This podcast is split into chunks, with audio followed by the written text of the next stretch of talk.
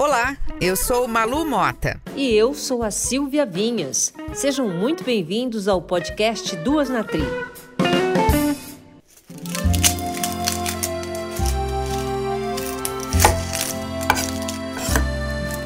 Olha, eu vou fazer uma pergunta, mas você não pode responder com evasivas.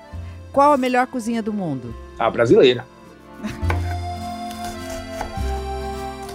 Que eu não sinto inveja de ninguém, mas tem uma coisa que eu morro de vontade de fazer e não consigo. É quando eles picam a salsinha, assim, sem cortar o dedo. Eu fiz outro dia um bolo de cenoura desconstruído, chamei de chique. Que agora quando dá errado a gente fala que tá desconstruído. é. E ficou bom? ficou horrível. É. é porque cozinhar é uma forma de carinho. Nessa edição vamos falar sobre gastronomia, que ganha cada vez mais espaço.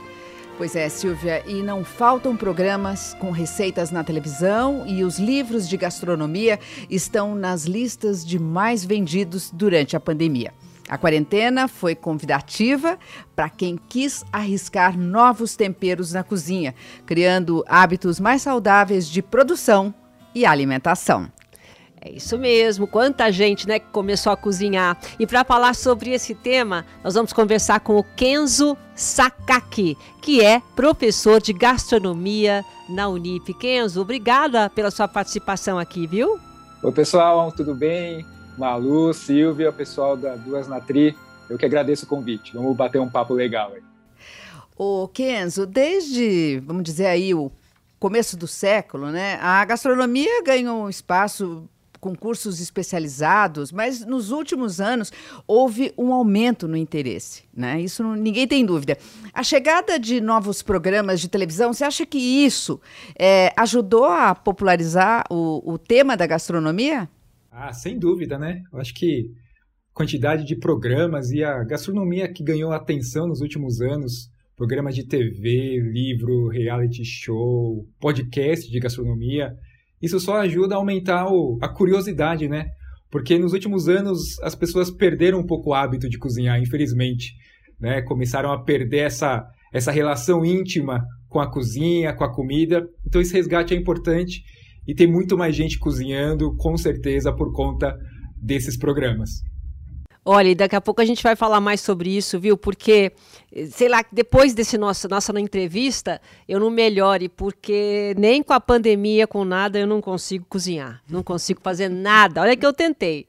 E, e que as redes sociais, elas amplificam essas novas vozes da gastronomia, né? Isso facilita, você acha, o acesso às técnicas e às receitas? Eu acho que tem dois lados, né? Facilita porque Hoje você consegue ter o acesso muito mais imediato né, e muito mais fácil a esse tipo de informação.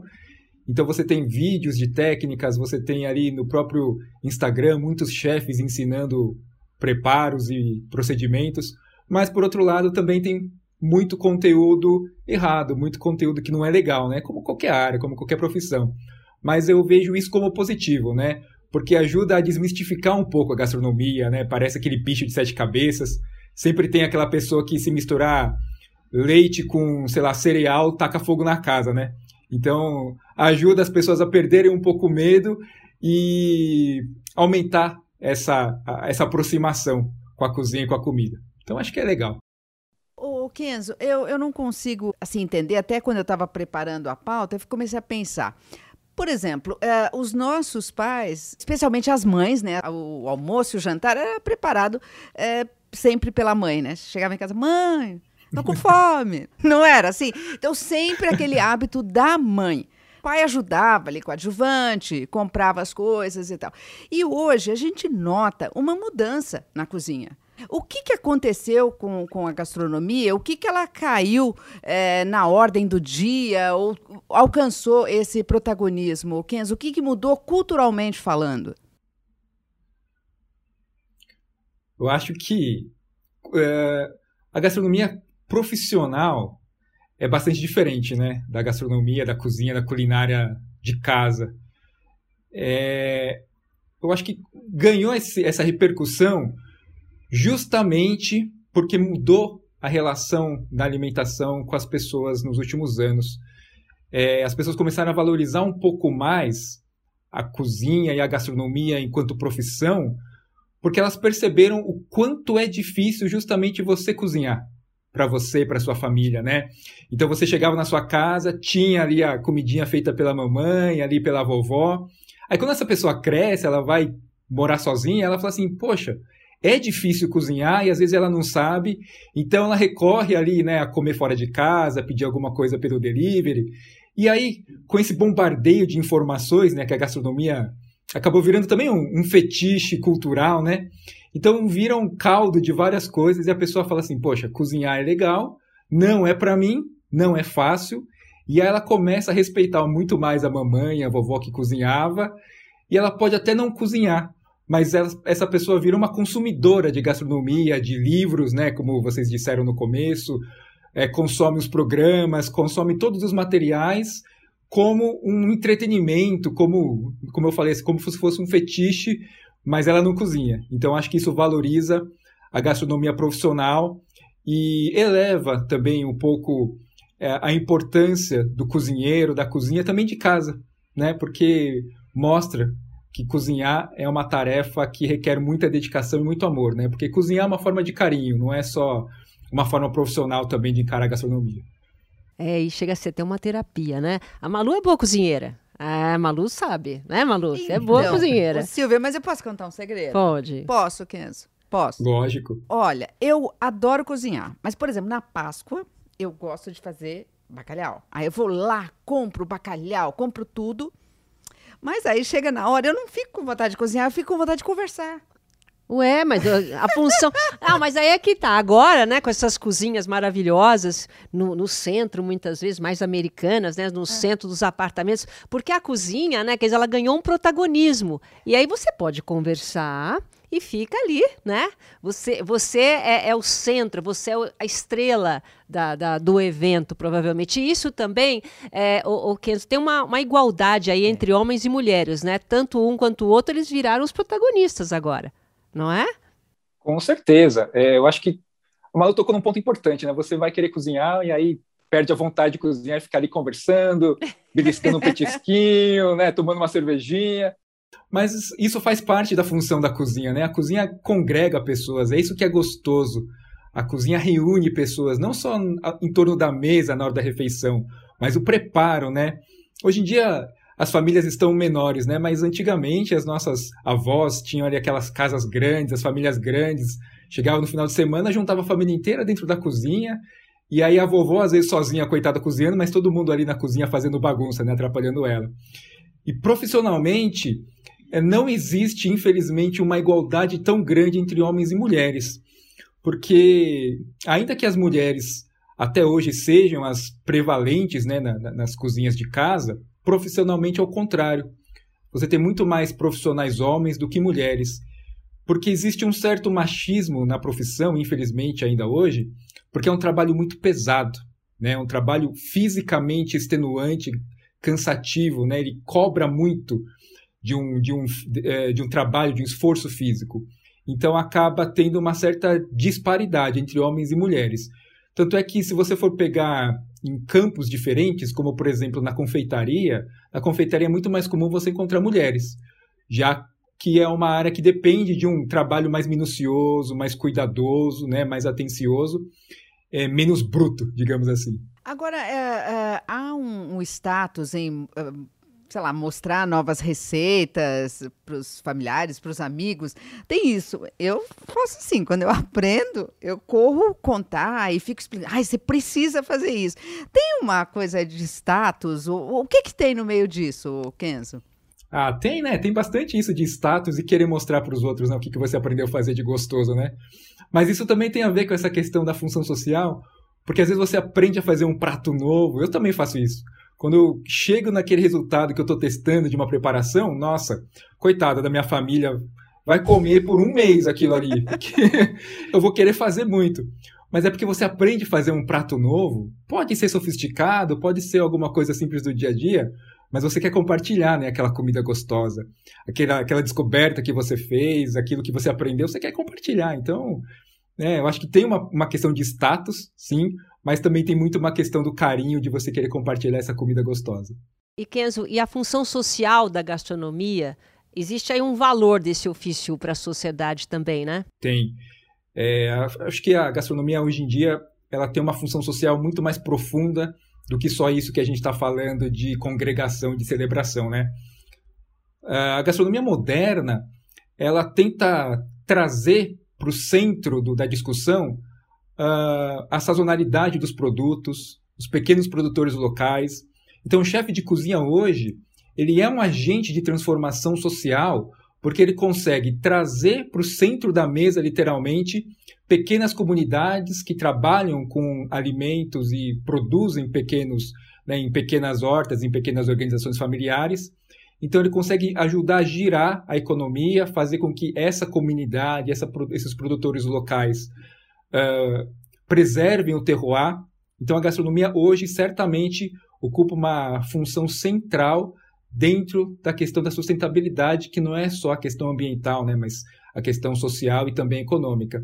Então, a gastronomia é hoje um ator preponderante na transformação social do mundo. E também, o, o Silvia, não sei os almoços na, na, sua casa, como é que. Os jantares, não sei se é só almoço, mas, por exemplo, quando a gente pensa, o Kenzo, por exemplo, é um espaço também onde você conversa, onde você vê a educação das crianças, né? Come de boca fechada, uhum. como é que é? Onde não aprende muita coisa. Não é, é, eu acho que passa ali pela educação. É o momento, o momento do brinde, sei lá, você tem uma comemoração para fazer, a celebração e tudo. Eu vejo que tem um sentido muito forte para a gastronomia, né? O agregamento mas eu penso que na pandemia isso ficou relegado a um quinto plano, digamos assim, né? É, como é que foi lidar com esse tema de forma reclusa, o Kenzo? Muito difícil, né? A gente que é, trabalha com gastronomia, ensina gastronomia e gosta de estar com as pessoas ao redor de uma mesa, comemorando, celebrando, trocando experiências. Tudo isso faz parte da construção da gastronomia desde o século XVI, né? Se a gente pegar, como você falou, essa questão da etiqueta, por exemplo, que você vai aprendendo, né, os costumes, como que é a organização interna da família, né? Tudo isso você aprende ao redor de uma mesa, né? Ah, senta aqui, senta lá na mesa das crianças, né? Aqui é a mesa dos adultos. Todo esse tipo de, de etiqueta e de economia interna de cada família vem ali desde a época de Catarina de Médici, século XVI, e vem sendo construído. Então, é algo tão já arraigado no nosso cotidiano que, de repente, nesse um ano e meio de pandemia, foi arrancado da nossa realidade, né? Então, as pessoas acabam vivendo muito isoladas. E aí surge uma alternativa que eu tentei fazer uma vez, eu achei completamente bizarra, que você abre a câmera, janta na sua casa com, sei lá, com um amigo seu jantando na casa dele, e vocês fazem uma reunião virtual, né? Não chega nem perto, né? Vira uma coisa meio, eu acho meio, meio estranho. E faz muita falta, muita falta mesmo. Só que por outro lado, essa falta é, espero, né, eu sou otimista nesse sentido, espero que essa falta bata mesmo no coração das pessoas, quando a gente puder se reunir, se abraçar novamente, que traga esse valor de congregação de uma maneira mais forte, né? que as pessoas percebam que elas não podem uh, tomar isso como algo dado, que vai estar sempre presente no nosso dia a dia, que ah, a gente vai sempre poder sentar ao redor de uma mesa e conversar com os nossos amigos, com as nossas famílias. Eu acho que isso vai ganhar um novo significado com certeza o que você estava falando aí no início da entrevista é que tem muita gente que não sabe cozinhar, mas não perde um programa gastronômico. Eu sou dessas. Eu não perco. Sabe por quê? Porque me fascina demais. É uma alquimia, é uma coisa impressionante a transformação. Nos, é, tem alguns programas que assim é alto nível, né? Você olha e fala, como é que, que isso aí vai combinar com isso, né? É impressionante. Eu acho assim um trabalho de artista. Então eu queria saber o seguinte, para quem quer começar, tem que começar no arroz e feijão, porque eu já quero fazer um prato sofisticado. Dá para já começar para os pratos mais complexos? Ou também na gastronomia, a gente tem que começar do, do beabá? Não dá. Não dá, já falo que não dá para começar a fazer uma coisa muito difícil, porque você precisa dominar o básico, né? Você precisa começar. Não é nem arroz e feijão, você precisa começar a aprender a segurar uma faca. Né? Só aprender a manusear sei, uma vai. faca, né? ter a empunhadura correta para não ter uma, uma lesão no cotovelo, no ombro. Falar, ah, mas eu vou só cozinhar em casa, mas também é importante, né?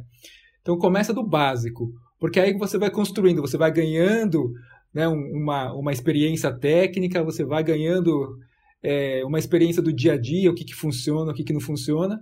E aí, quando isso ficar internalizado, dá para arriscar uma coisa mais difícil, né? Você, eu falo, falo sempre o seguinte: você não pode tentar reconstruir a roda se você não souber fazer a roda em primeiro lugar. Então tem que começar de alguma coisa, né? E alguma coisa é o básico, arroz e feijão. Que não é fácil fazer arroz e feijão. É, gostoso. não é fácil, tá certo. o, o, o, Silvia, hoje é o programa da, das revelações aqui. Se, olha, todos esses programas, a Silvia estava falando desses programas, né? Adoro todos. Eu também. Não perco nenhum. Não Nossa, e aquela expectativa, aquilo eu acho demais. Agora, sabe que assim, é, eu não acho que eu não sinto inveja de ninguém, mas se tem uma coisa que eu morro de vontade de fazer e não consigo, é quando eles picam a salsinha assim, sem cortar o dedo. Eu tenho uma vontade Prática, né? de... É, e eles Prática. fazem tudo certinho. E aí eu vou, na minha casa compro tudo certinho e faço. Aí eu tento, mas aí não tem jeito, eu corto, fica aqueles talos horríveis. Sabe? Eu falo assim, um dia eu ainda vou conseguir fazer. E eles fazem rápido, né? E aquilo que é Uhum. interessante, é, né? É prática, o, né? o, o, o Kenzo, e eu acho que assim, a gente começa a olhar.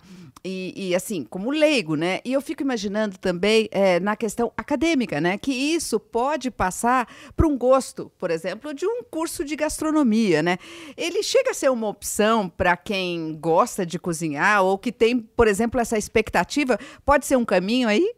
Pode sim. Hoje, ainda bem, a gastronomia é uma realidade profissional. Tem cursos né, de formação, cursos superiores. Na minha época não existia isso, então você aprendia tudo na prática, na porrada mesmo. Hoje em dia, felizmente, para os jovens de hoje, principalmente, é um caminho de formação e de construção profissional concreto, bem fundamentado. Hoje, né, existem muitas especializações na cozinha. Então, vai de confeitaria a panificação, passando pelas carnes, vegetais, né?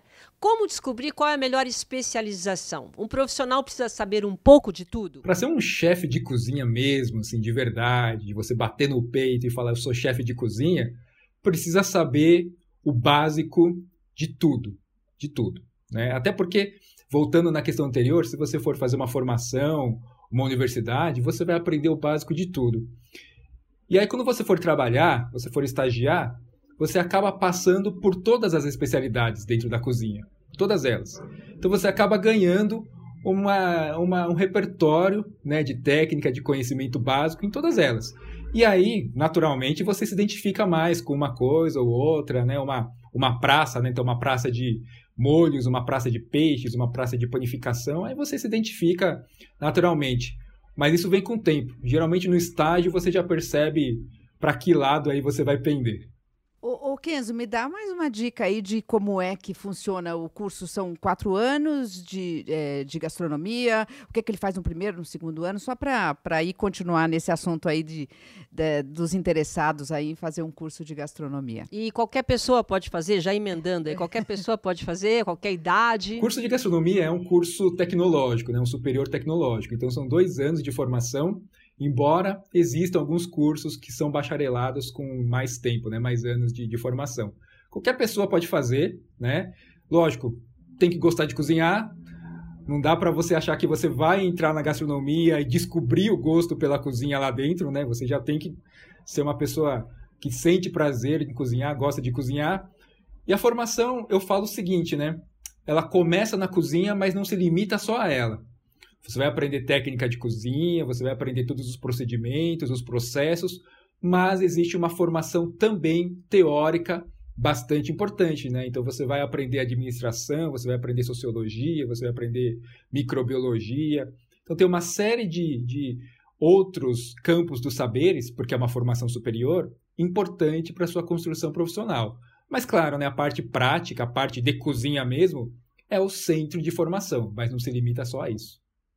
E tem também né, uma, uma, coisa importante que eu descobri nesses meus programas que eu fico assistindo, é a química dos alimentos. Às vezes a gente acha que a gente vai juntar isso aqui com isso aqui que vai dar certo, tem coisa que não combina de verdade. Então também essa química de alimentos a gente tem que saber, né? Claro, com certeza. Isso vem tanto com a experiência quanto com a formação, né? Então você consegue já ter uma certa previsibilidade, porque você conhece determinado ingrediente e o outro, e você fala assim, olha, pelas características desses dois ingredientes, pelo meu repertório que eu tenho sensorial, eu já sei que essas duas coisas não vão combinar.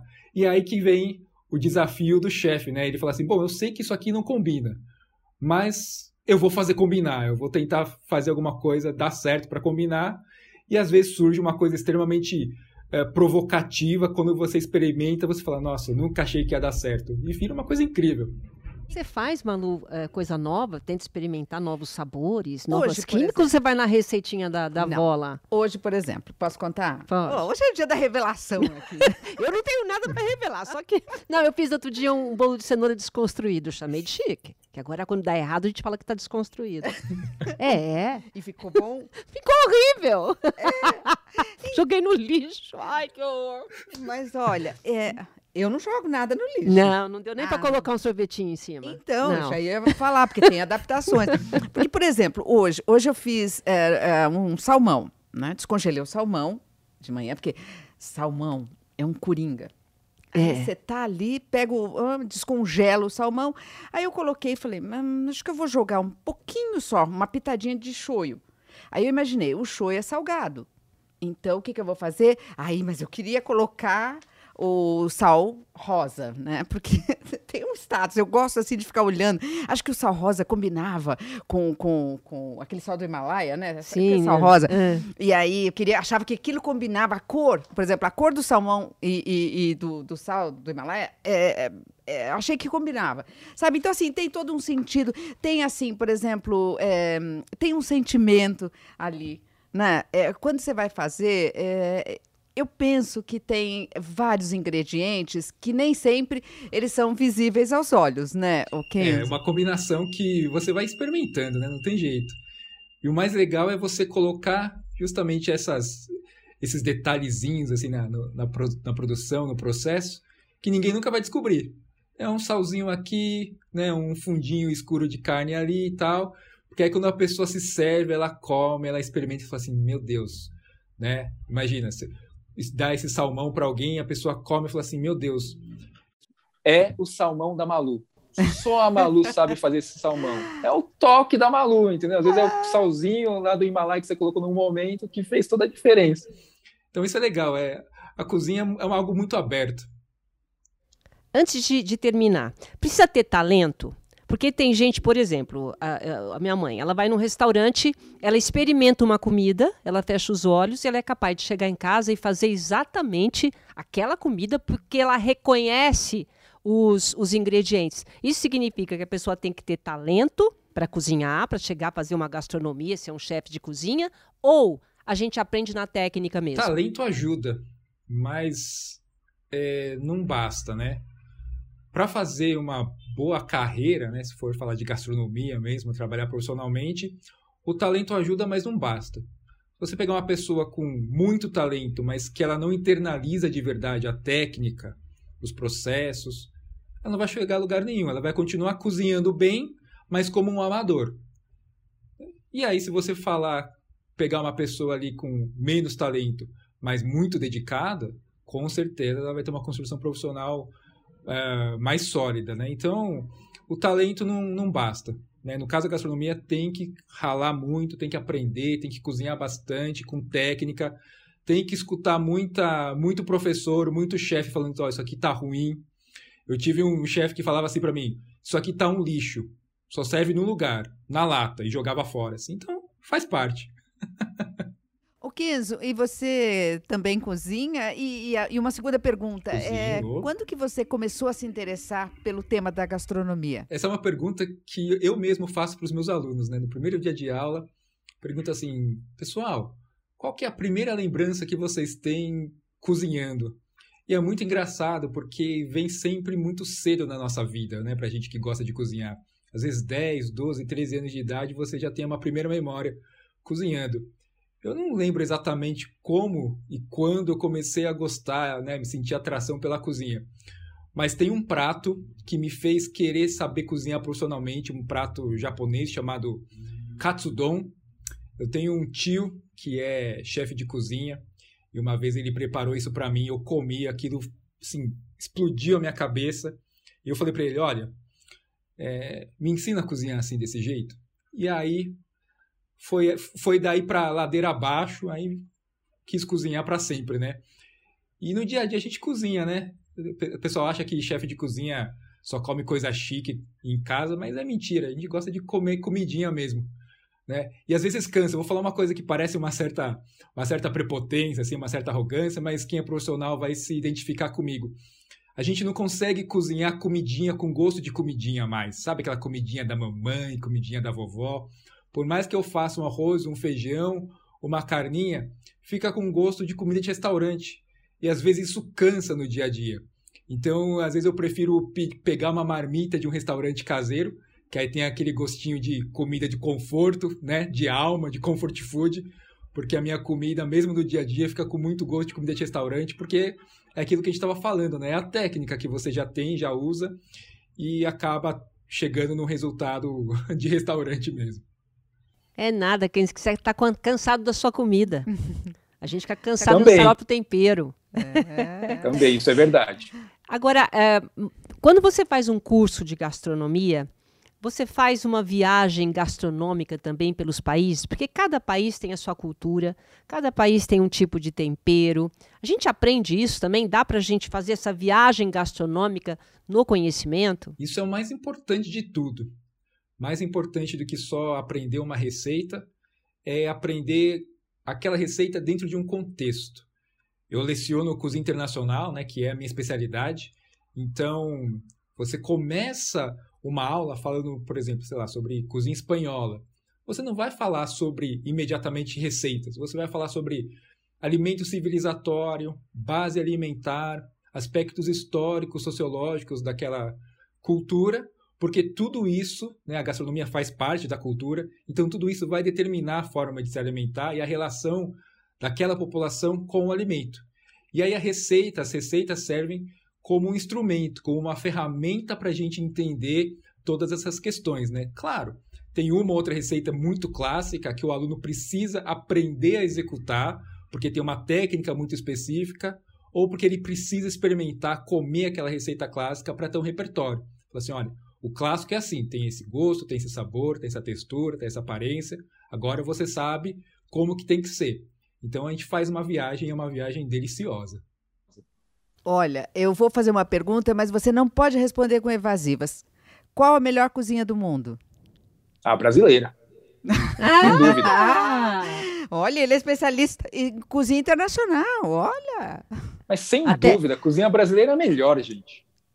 Você não Até come uma feijoada em Brasil... outro lugar do mundo. Ô, ô Kenzo, até porque o brasileiro ele tem um dom. Ele pega qualquer comida de qualquer país e dá o toque dele. Isso pode? Por exemplo, a comida japonesa. Você vai num restaurante japonês, tem um toque disso, um limão siciliano, não sei o que, que você vai no Japão, não tem, né? A gente transforma as comidas aqui. Ah, mas isso acontece em outros lugares também. Se você for para o Japão e pegar comida italiana, nossa, os italianos vão ficar doidos pela adaptação que eles fazem ali, né? Eles comem espaguete com hashi. Então não faz, né? Então não faz mal. A comida do mundo inteiro vai ser adaptada para o paladar local. Então não tem problema, não. O que importa é ficar gostoso. Minha mãe dizia que a melhor comida é quem, de quem está com fome. É. É, é o, o, paladar, né? Realmente sentir o paladar, o apetite, né? Sentir o gosto da comida, isso é, é motivo de gratidão, né? E olha, o, o Kenzo, eu quero agradecer muito a, a, sua presença. Foi muito importante essa nossa conversa e um assunto que realmente chamou atenção. Obrigada, viu, Kenzo, pela sua participação aqui no Duas na Tri. Obrigado, muito obrigado a todo mundo. Foi um prazer conversar. E quem está assistindo, pessoal, cozinhem, cozinhem em casa, cozinhem, comam comida de verdade e ofereçam para a família, para os amigos, porque a cozinha é uma das melhores formas de você se conectar com as pessoas. E o podcast Duas na Tri fica por aqui. Não deixe de comentar sobre o que achou da nossa conversa de hoje e o que você gostaria de ouvir no próximo episódio. Basta procurar pelo arroba Duas na Tri. Estamos em todas as redes sociais e vamos ficar de olho em tudo. Obrigada pela sua companhia e até a próxima.